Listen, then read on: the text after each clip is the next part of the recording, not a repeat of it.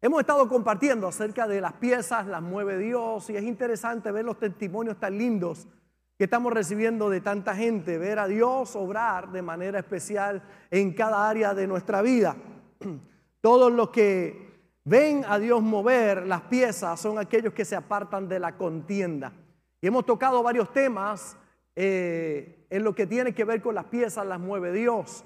Pero hay un personaje que yo quiero compartir en el día de hoy eh, que vio las movidas de Dios de una manera muy especial. Se llama Isaac.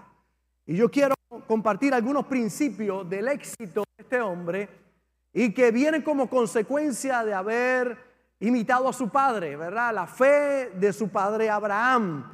Pero me llama la atención porque vemos en la vida de Isaac la, influencia de su papá, Abraham, eh, en la vida de este chico llamado Isaac. Tuvo es tan interesante porque tuvo exactamente los errores de su padre, pero también eh, fue parecido en la vida de fe y en, el, en la manera de proceder en ciertas áreas de su vida. Y es interesante porque es una responsabilidad muy grande para nosotros como padres. Nuestros hijos no van a hacer lo que tú le dices, tus hijos van a hacer lo que tú haces. El ejemplo que tú le dejas a tus padres, a tus hijos, es vital. Así que cada padre eh, tiene una responsabilidad inmensa, ¿verdad? Más allá de decirle a nuestros hijos qué hacer, hacer lo que quieren que nuestros hijos hagan. Si usted quiere que su hijo sirva a Dios, sirva usted al Señor. Ame a Dios con todo su corazón. Quiere que sus hijos oren, ore usted. Quiere que sus hijos diezmen y ofrenden y honren a Dios, hágalo usted. Porque con su testimonio, con su vida, usted va a impactar la vida de sus generaciones. Y lo vemos muy claro en el caso de Abraham y su hijo Isaac. Abraham miente en un momento determinado y vemos a Isaac más adelante también haciendo lo mismo. Y vemos cómo imita a su padre y ve los resultados que eso tiene. Sin embargo, también imita la fe de su papá. imita algo muy poderoso, que es lo que yo quiero dejar plasmado en el corazón de todos los que estamos aquí en el día de hoy. Me llama la atención el apóstol Pablo cuando da el, el consejo, cuando dice examinarlo todo, retener lo bueno.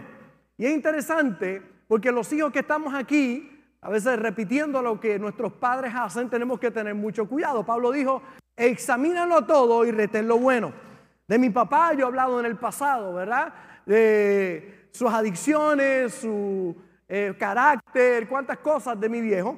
Pero mi viejo tuvo cosas muy buenas. Era un hombre muy trabajador, muy esforzado, cabeza del hogar. Y aunque tenía unas cosas que no estaban muy bien, ¿verdad? Los vicios y tantas otras cosas, yo aprendí a examinar lo bueno y a retenerlo, ¿verdad? Y lo malo y desecharlo, desechar las cosas malas. Imité cosas de mi padre, pero otras cosas no las imité. Como hijos tenemos la responsabilidad de entregar un mejor mundo de lo que nos entregaron a nosotros.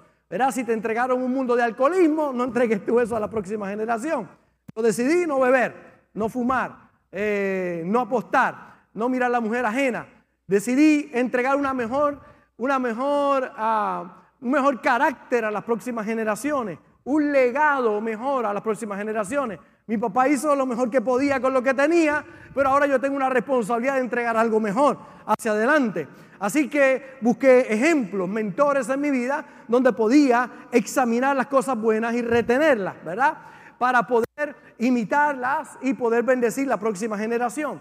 Pero hay algo lindo en la vida de Abraham que Isaac imitó y que todos nosotros debemos imitar. Y es que Abraham fue un pacificador. Es interesante ver la historia de Abraham y voy directo a la escritura, Génesis capítulo 13, en el verso 7 al verso 9. Y dice, y hubo contienda entre los pastores del ganado de Abraham y los pastores del ganado de Lot. Y el cananeo y el fereceo y todos los feos habitaban entonces en la tierra. Entonces Abraham dijo a Lot, no haya ahora altercado entre nosotros dos, entre mis pastores y los tuyos. O sea, este era el lío de los pastores. Había una pelea de pastores aquí tremenda. Dice, porque somos hermanos. ¿No está toda la tierra delante de ti? Yo te ruego que te apartes de mí. Si fueres a la mano izquierda, yo iré a la derecha.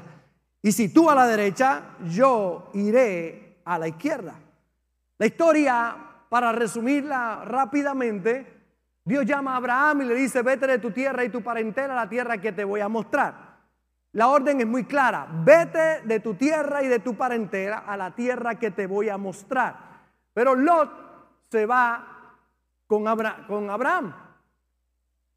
Y es interesante porque cuando van, Abraham obviamente siguiendo la voz de Dios, las piezas de Dios comienzan a moverse y Abraham comienza a prosperar.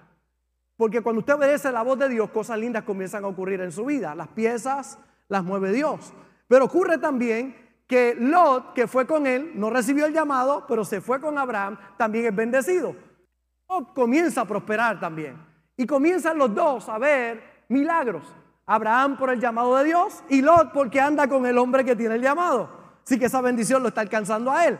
Y ahora Abraham prosperando y Lot prosperando, comienzan los pastores de ambos a pelear. Comienzan a discutir, a tener contienda. Y ocurre algo muy significativo. Abraham, que era el que tenía la autoridad, se reúne con, con Lot y le dice, oye, vamos a hacer algo, no está bien que estemos peleando, nosotros somos hermanos, nuestra gente no tiene que estar peleando, vamos a hacer algo. Si tú vas para la izquierda, yo me voy para la derecha. Y si tú te vas para la derecha, yo me voy para la izquierda. Pero vamos a acabar con la contienda. No haya contienda entre nosotros. Es interesante porque Lot lo que debió haber dicho no, no, no, te preocupes, yo voy a ajustar a mis pastores, yo los voy a poner derechito, porque yo, yo reconozco que soy bendecido por el llamado que tú tienes y buscar la paz. Sin embargo, Lot hace algo interesante, que cuando Abraham le dice eso, Lot alza sus ojos y mira la tierra que es mejor, la llanura, donde la agricultura y todo sea mejor, y ve que las montañas no son tan buenas. Así que le dice a Abraham, yo voy a escoger el llano, tú escoges las montañas. Fíjese que Abraham, siendo el hombre de la autoridad, pudo haber dicho, no, no, no, yo voy a coger la mejor tierra, voy a coger el llano, vete tú a las montañas. Sin embargo, evitando la contienda, Abraham le dice, no hay problema, escogiste el llano, ve allá, yo me voy a las montañas. Y es interesante porque el llano sin Dios es fracaso.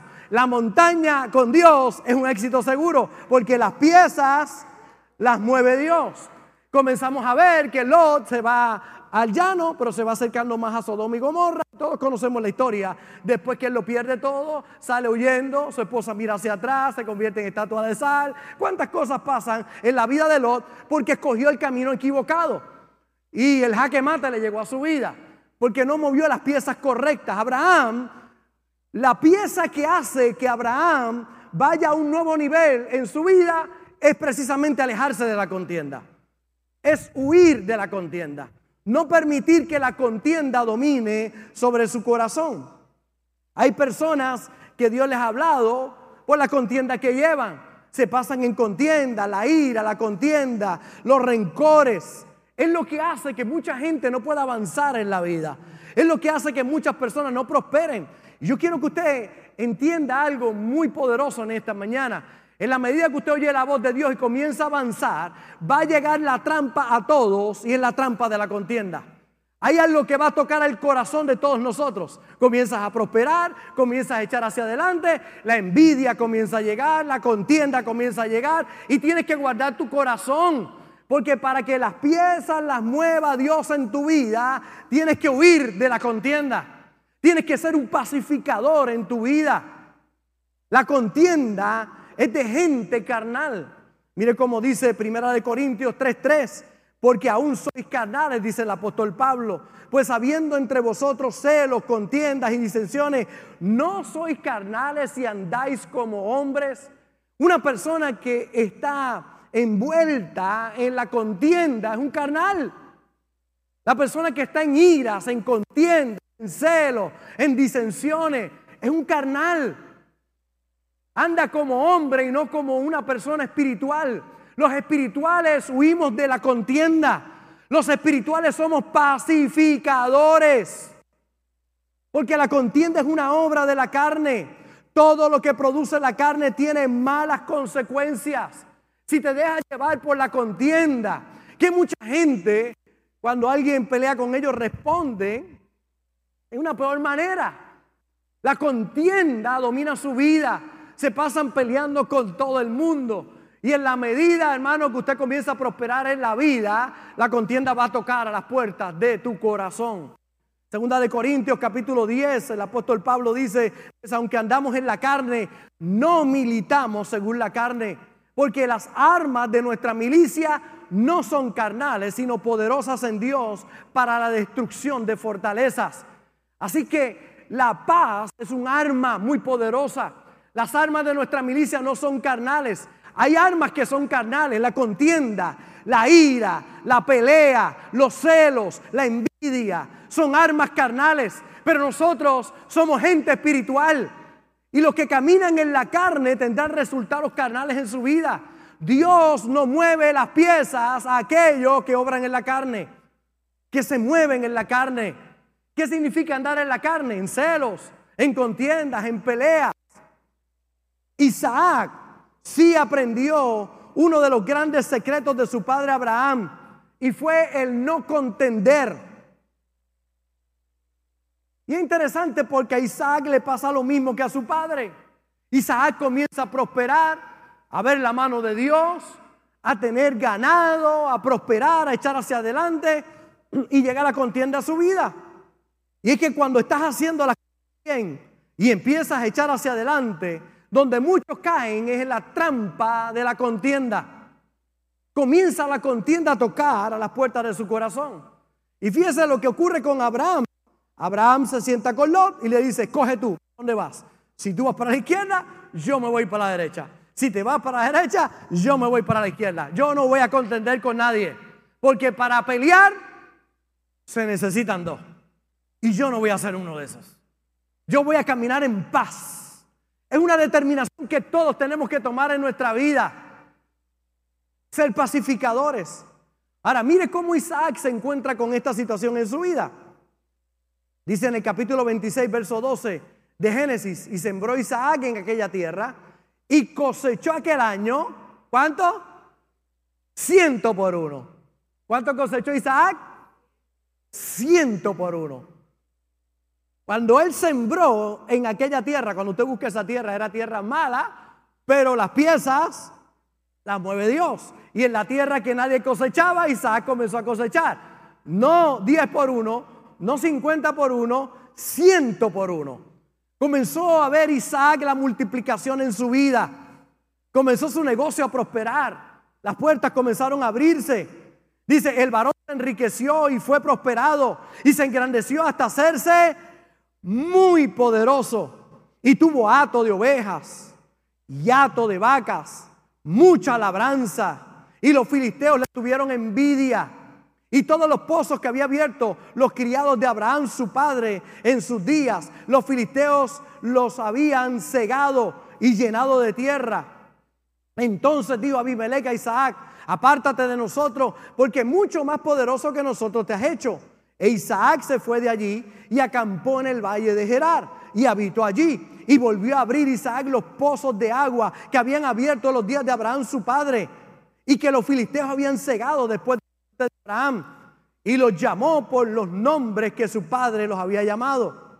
Pero cuando los siervos de Isaac cavaron en el valle y hallaron un pozo de fuente de agua viva, no, de aguas vivas, los pastores de Gerar riñeron con los pastores de Isaac. Otra vez el lío de los pastores. Diciendo, el agua es nuestra. Por eso llamó el nombre del pozo Esec, porque había altercado con él. Ahora Isaac tiene una misma escena que su padre. Su padre ya murió, pero ahora él comienza a sembrar en aquella tierra, dice la Biblia, y cosechar ciento por uno, se hizo poderoso, comenzó a multiplicarse su ganado, se hizo muy rico y este hombre comienza a prosperar y comienza a abrir los pozos que los filisteos habían cerrado, que su padre había construido. Ah, levanta el primer pozo, lo abre el primer pozo, agua era oro en ese tiempo. Tener agua, un pozo de agua era, era petróleo en ese momento. Así que Isaac abre el pozo y cuando abre el pozo, comienzan entonces los otros pastores a reñir con él y decirle, no, esa agua es nuestra. ¿Qué hace Isaac? Lo que aprendió de su padre Abraham, pacificador. Y mire cómo dice el verso 21, y abrieron otro pozo. O sea, que él fue allí, abre el pozo y comienzan a pelear con él. Y él dice, pues quédate con el pozo, yo no voy a pelear. Ahora, necesitaba el pozo urgentemente. Tenía ganado, tenía gente, tenía un gran grupo de personas que le seguían, que eran sus empleados, así que tenía que darle agua a todos ellos. Así que cuando pelean por ese pozo, él dice, pues quédense con él. Y entonces va y abre otro pozo. Y dice, y también riñeron sobre él. Y llamó su nombre Signa. Así que vuelven a pelear por el otro pozo. ¿No le ha pasado a usted? Que usted descubre, abre un pozo y después viene gente a pelear con usted. Y viene gente a contender con usted. Y viene gente a, con envidia por lo que usted ha logrado. Ellos no abren el pozo, lo abre usted y ahora quieren venir a tomar del pozo que usted abrió. Pero Isaac se puso a pelear con ellos. No, fue y abrió otro pozo. Abre el otro pozo y se ponen a pelear con él también. ¿Qué hace Isaac? Aquí está, en el verso 22 del capítulo 26. Se apartó de allí y ¿qué hizo? Abrió otro pozo y no riñeron sobre él. Y llamó su nombre Rehobot y dijo, porque ahora Jehová nos ha prosperado y fructificaremos en la tierra. Cuando Él abre el tercer pozo, que no hay pelea sobre Él, voy a fructificar, voy a prosperar. Ya era próspero, pero ahora iba a entrar a un nuevo nivel en su vida. Porque toma una decisión y la decisión es muy clara, no voy a contender, no voy a pelear, no voy a estar en contienda con nadie. Y yo sé que hay mucha gente que es todo lo contrario a la carne. No, eso es mío y yo lo abrí y yo lo quiero. Y, se ponen a pelear por pozos, por cosas en la vida, sin entender que cuando tú obras en la carne con contiendas y peleas, tú estás moviendo las piezas y vas rumbo, rumbo al jaque mate de tu vida. Pero cuando tú pones eso en las manos de Dios, Dios te dará sabiduría para abrir otro pozo, para abrir otra oportunidad, para ver otro milagro en tu vida. Porque cuando te pones en las manos de Dios, las piezas las mueve Él. Nada más extraordinario que alejarnos de la contienda.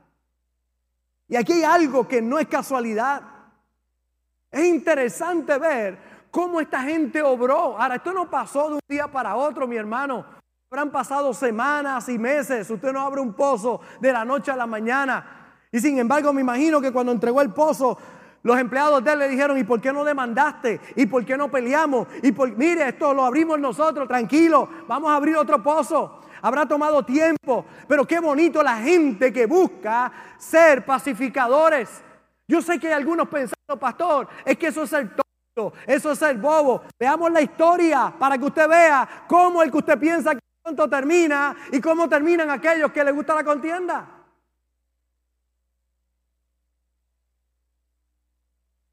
Cuando Abraham decide no contender, volvamos a la primera historia, y se separa de Lot.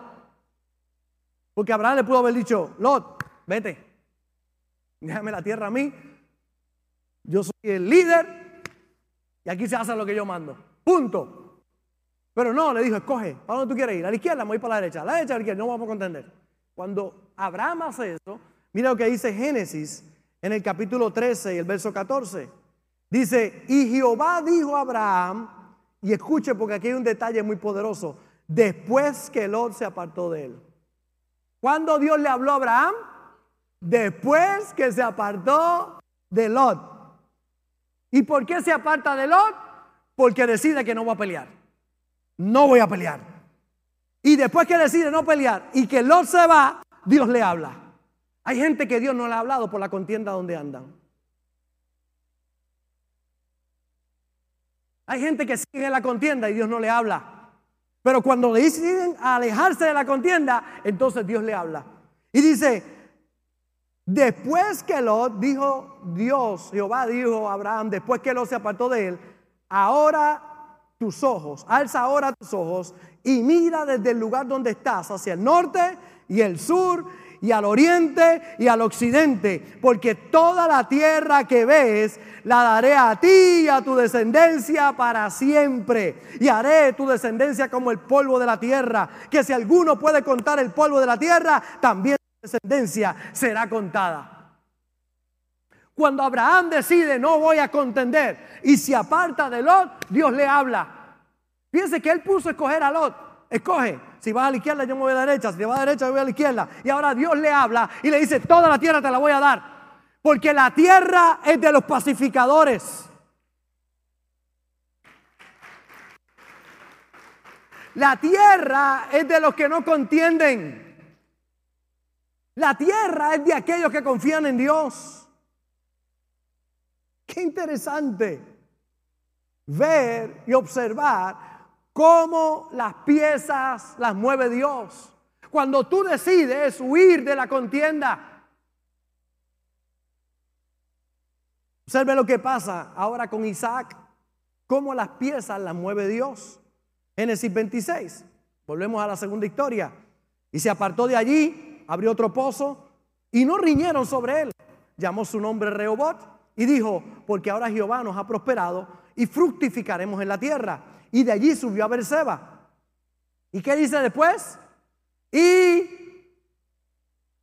¿qué dice? Y se le apareció Jehová aquella noche. Otra vez. Encontramos lo mismo. Abraham se separa de Lot y Dios le habla. Isaac decide no contender y Dios se le aparece. Y le dijo, yo soy el Dios de Abraham, tu padre. No temas, porque yo estoy contigo y te bendeciré y multiplicaré tu descendencia por amor de Abraham mi siervo. Y edificó allí un altar e invocó el nombre de Jehová y planteó allí su tienda y abrieron allí los siervos de Isaac un pozo. Qué poderoso cuando alguien se pone en las manos de Dios, cuando decide alejarse de la contienda es interesante porque con Abraham y con Isaac ocurre exactamente lo mismo. Deciden no contender y Dios se le aparece. Deciden no contender y Dios le habla.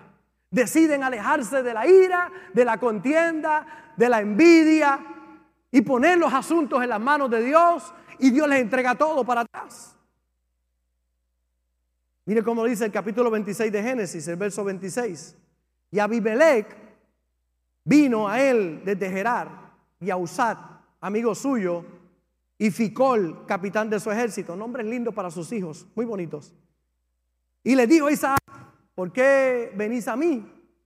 Pues que me habéis aborrecido y me echaste de entre vosotros. Y ellos respondieron, hemos visto que Jehová está contigo. Y dijimos, hay ahora juramento entre nosotros, entre tú y nosotros, y haremos pacto contigo, que no nos hagas mal, como nosotros no te hemos tocado y como solamente te hemos hecho bien y te enviaremos en paz, tú eres ahora bendito de Jehová. La gente que lo vota, ahora viene donde él dice, Dios está contigo, Dios te ha bendecido, queremos hacer pacto contigo. Cómo Dios endereza todo, cómo Dios mueve las piezas, que aquellos que un día te votaron, hoy te están pidiendo que hagas pacto con ellos. Que aquellos que un día te menospreciaron, hoy vienen donde ti a decirte, oye, reconozco que Dios está contigo, reconozco que vas bien, reconozco que lo que estás haciendo, wow, es de parte de Dios. Es la gente que se aparta de la contienda. En el matrimonio, una de las cosas que tenemos que en el matrimonio huir es de la contienda. Hay días en el mes que la mujer quiere pelear por todo.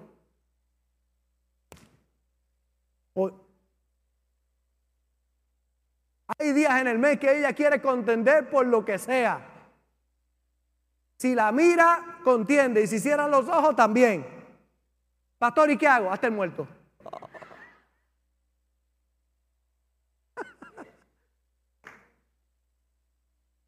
Y yo sé que hay hombres riéndose, por ahí día que hay hombres que se ponen tremenditos también.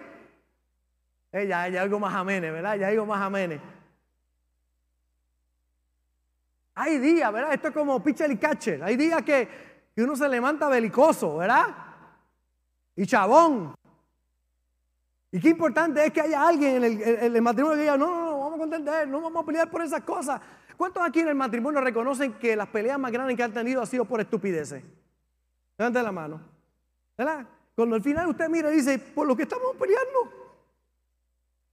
Por lo que estábamos peleando. Dios mío.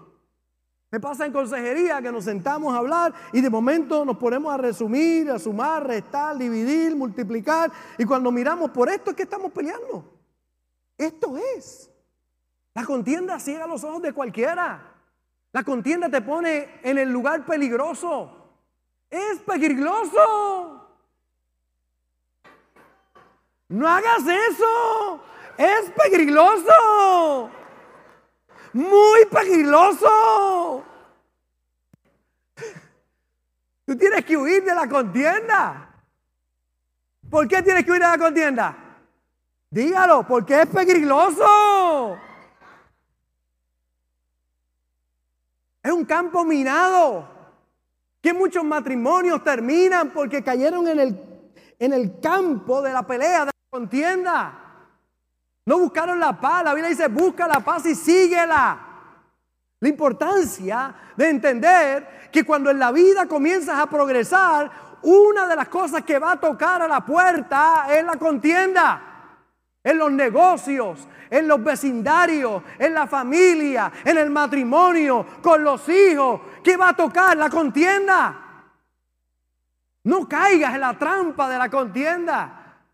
Porque va a acabar contigo, tu familia. Cuando te metes a la contienda, Dios no habla, Dios no aparece, no ves a Dios moverse. Pero cuando huyes de la contienda, Dios aparece, Dios habla, Dios obra, mete su mano, cosas milagrosas empiezan a pasar. Deja el bochinche que quiere robarte la bendición. Sé agradecido y piensa dónde estabas y dónde estás ahora. Lo que Dios ha hecho en tu vida. Date cuenta que siempre que empiezas a perder y a ir hacia atrás es que has permitido que la contienda entre. No sé si es que pasa con los años, ¿verdad? Pero los que estamos en el quinto piso, si algo queremos es paz. Hay una etapa que uno lo que quiere es pelear.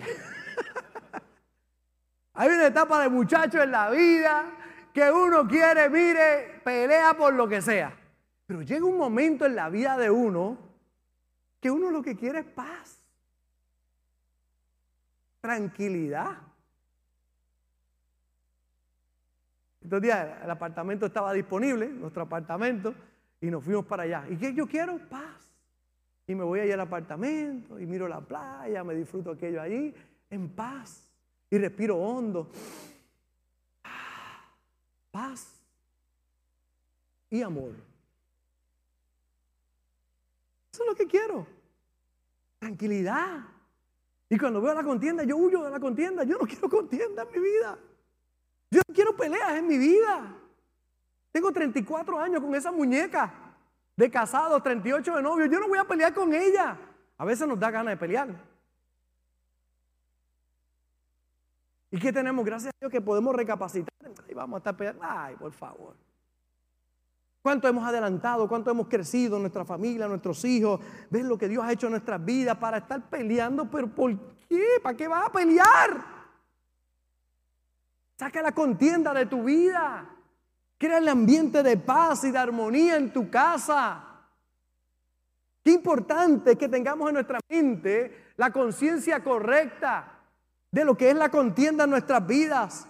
Cuando te metes a contender, sacas a Dios del tablero de tu vida.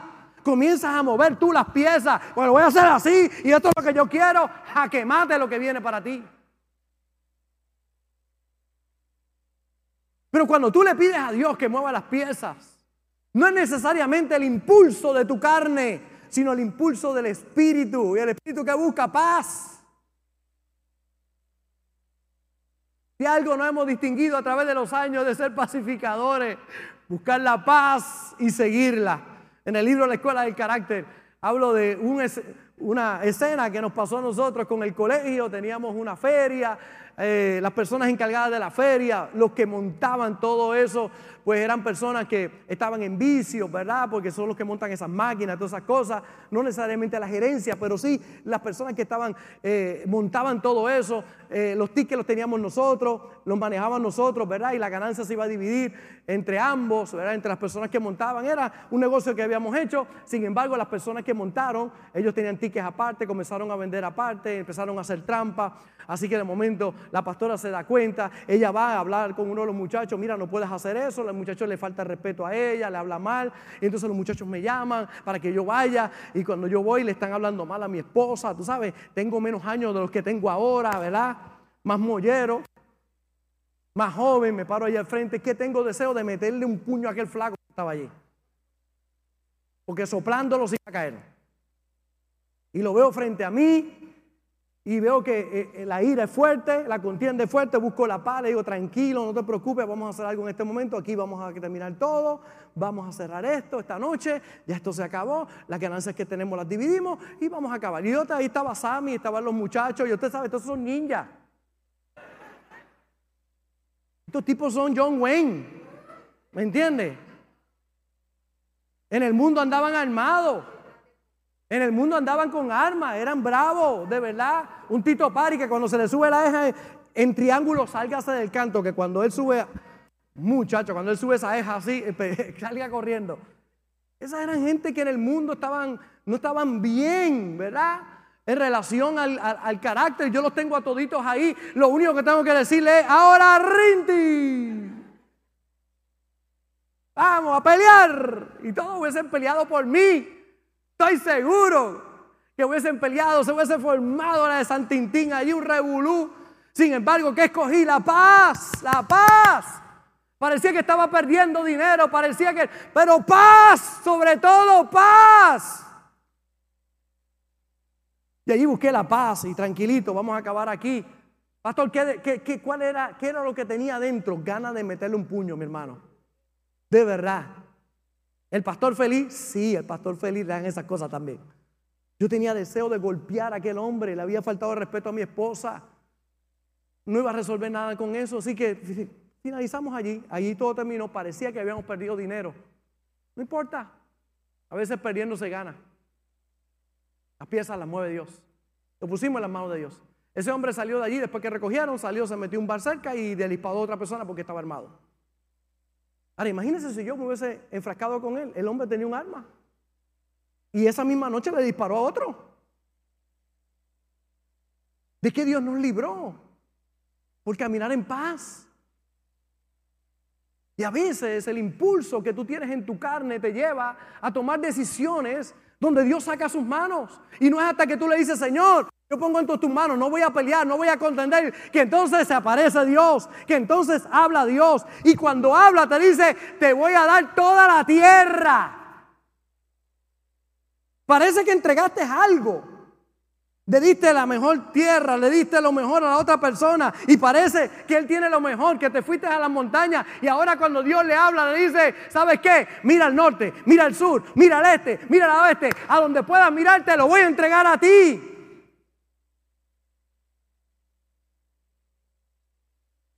es que liberarnos de la contienda nos lleva a un nuevo nivel.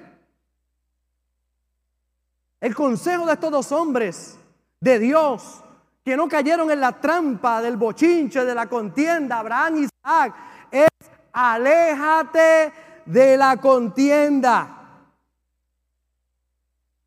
Vamos a cerrar este año en paz.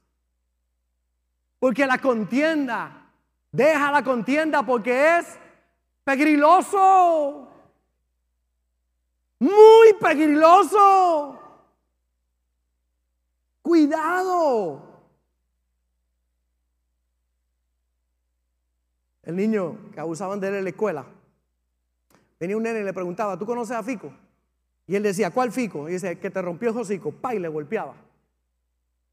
Todos los días. ¿Tú conoces a Fico? Sí. No, no, no conozco a Fico. ¿Quién es Fico? El que te rompió hocico. Pa, y le daba otra vez. Entonces viene alguien que no es de fuente de agua viva a aconsejar mal. Y le dice, tú vas a hacer algo. Antes que te pregunte por Fico, tú vas a preguntarle por Vicente. Y cuando él te diga cuál Vicente, tú le vas a decir el que te rompió la frente. Pa, y lo golpeas tú adelante. Así que el nene va y antes que él le diga, tú conoces a Fico, le dice, tú conoces a Vicente. Y el otro dice, el amigo de Fico, dice, ¿cuál Fico?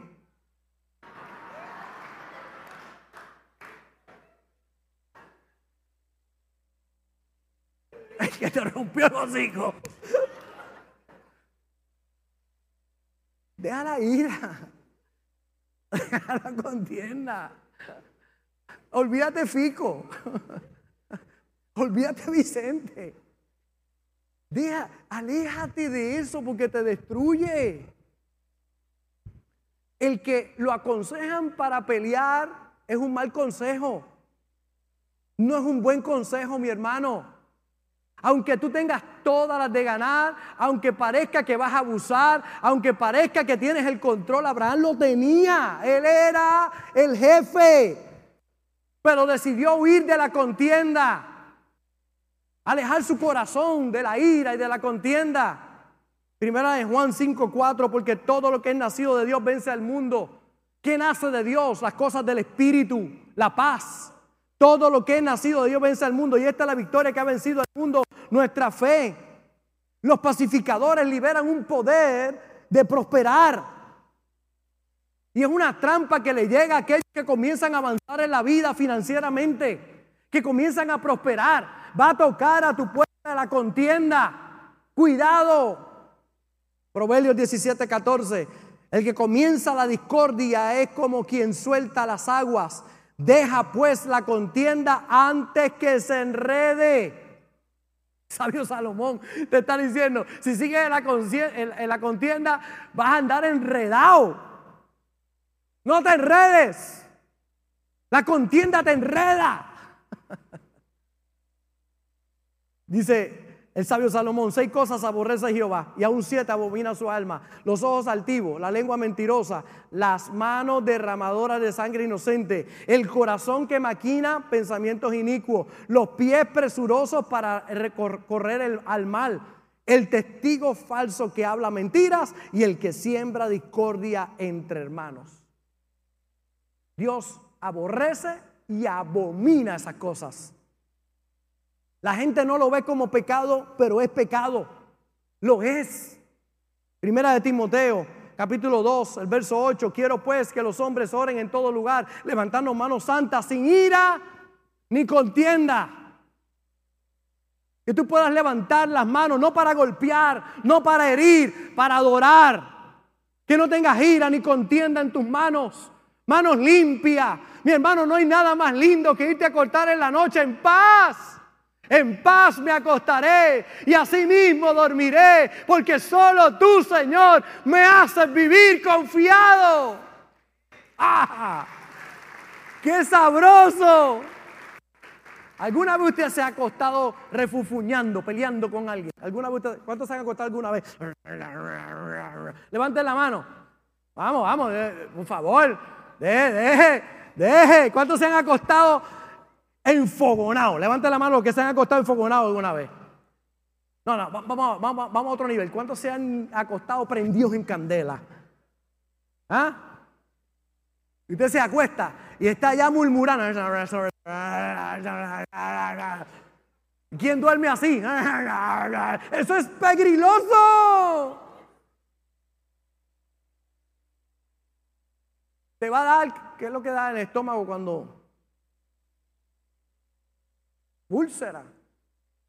Cuidado. Cuidado con la contienda. Cuidado con la ira. Mire, para las damas que están aquí, Proverbios 21.9, mejor es vivir en un rincón del terrado que con mujer rencillosa en casa espaciosa. Sabio Salomón dice, mejor es vivir en un cantito arriba de la casa que en una casa espaciosa con una mujer rencillosa. ¡Uy, ay, ay, ay! Contienda, pelea. ¿De qué cosas tenemos que oír? Tenemos que oír de la contienda, de la pelea, de la ira. Proverbios 22.3, el avisado ve el mal y se esconde, mas los simples pasan y reciben el daño. Por eso, cuidado con la contienda. Cuidado con la ira. Cierro con estos versos. Diga, ah. Salmo 37, versos 7 al 11. Guarda silencio ante Jehová y espera en él. No te alteres con motivo del que prospera en su camino. Por el hombre que hace maldades. Deja la ira, desecha el enojo. No te excites en manera alguna a hacer lo malo, porque los malignos serán destruidos. Pero los que esperan en Jehová, ¿qué dice? Ellos heredarán la tierra. Pues de aquí a poco no existirá el malo. Observará su lugar y no estará allí. Pero los mansos heredarán la tierra y se recrearán con abundancia de paz. Se recrearán. ¿Cuántos fueron al recreo en la escuela? ¿A cuánto le gustaba más el recreo que la clase? Usted salía al recreo. Ay, yo lo que quiero salir al recreo. Dice que te vas a recrear no con paz, con abundancia de paz. La tierra será tuya. Proverbios 16, 32. Mejor el que es el que tarda en airarse que el fuerte, y el que se enseñorea de su espíritu que el que toma una ciudad. ¿Quién va a tomar la iniciativa de no contender? Fue Abraham, fue Isaac el que la tomó. Por eso en el día de hoy debes saber que en la contienda tú mueves las, las piezas y en la paz las mueve Dios. ¿Qué vas a decir en el día de hoy? Libérate de la contienda en el nombre de Jesús. Gracias por conectarte con nosotros. Ha sido una hermosa bendición poder compartir contigo la palabra de Dios. Te pido dos cosas. Número uno, comparte con alguien más. Que otros también puedan ser bendecidos por la palabra. Y número dos, envía tu ofrenda para que podamos continuar llevando el mensaje de fe y de esperanza a tanta gente que lo necesita. Lo puedes hacer a través de ATH Móvil en donaciones, Fuente de Agua Viva Vega Baja, o a través del PayPal Fuente Vega Baja. Si no das, no pasa nada. Pero si das, Él ha prometido abrir las ventanas de los cielos y derramar bendición hasta que sobre y abunde. Muchas bendiciones.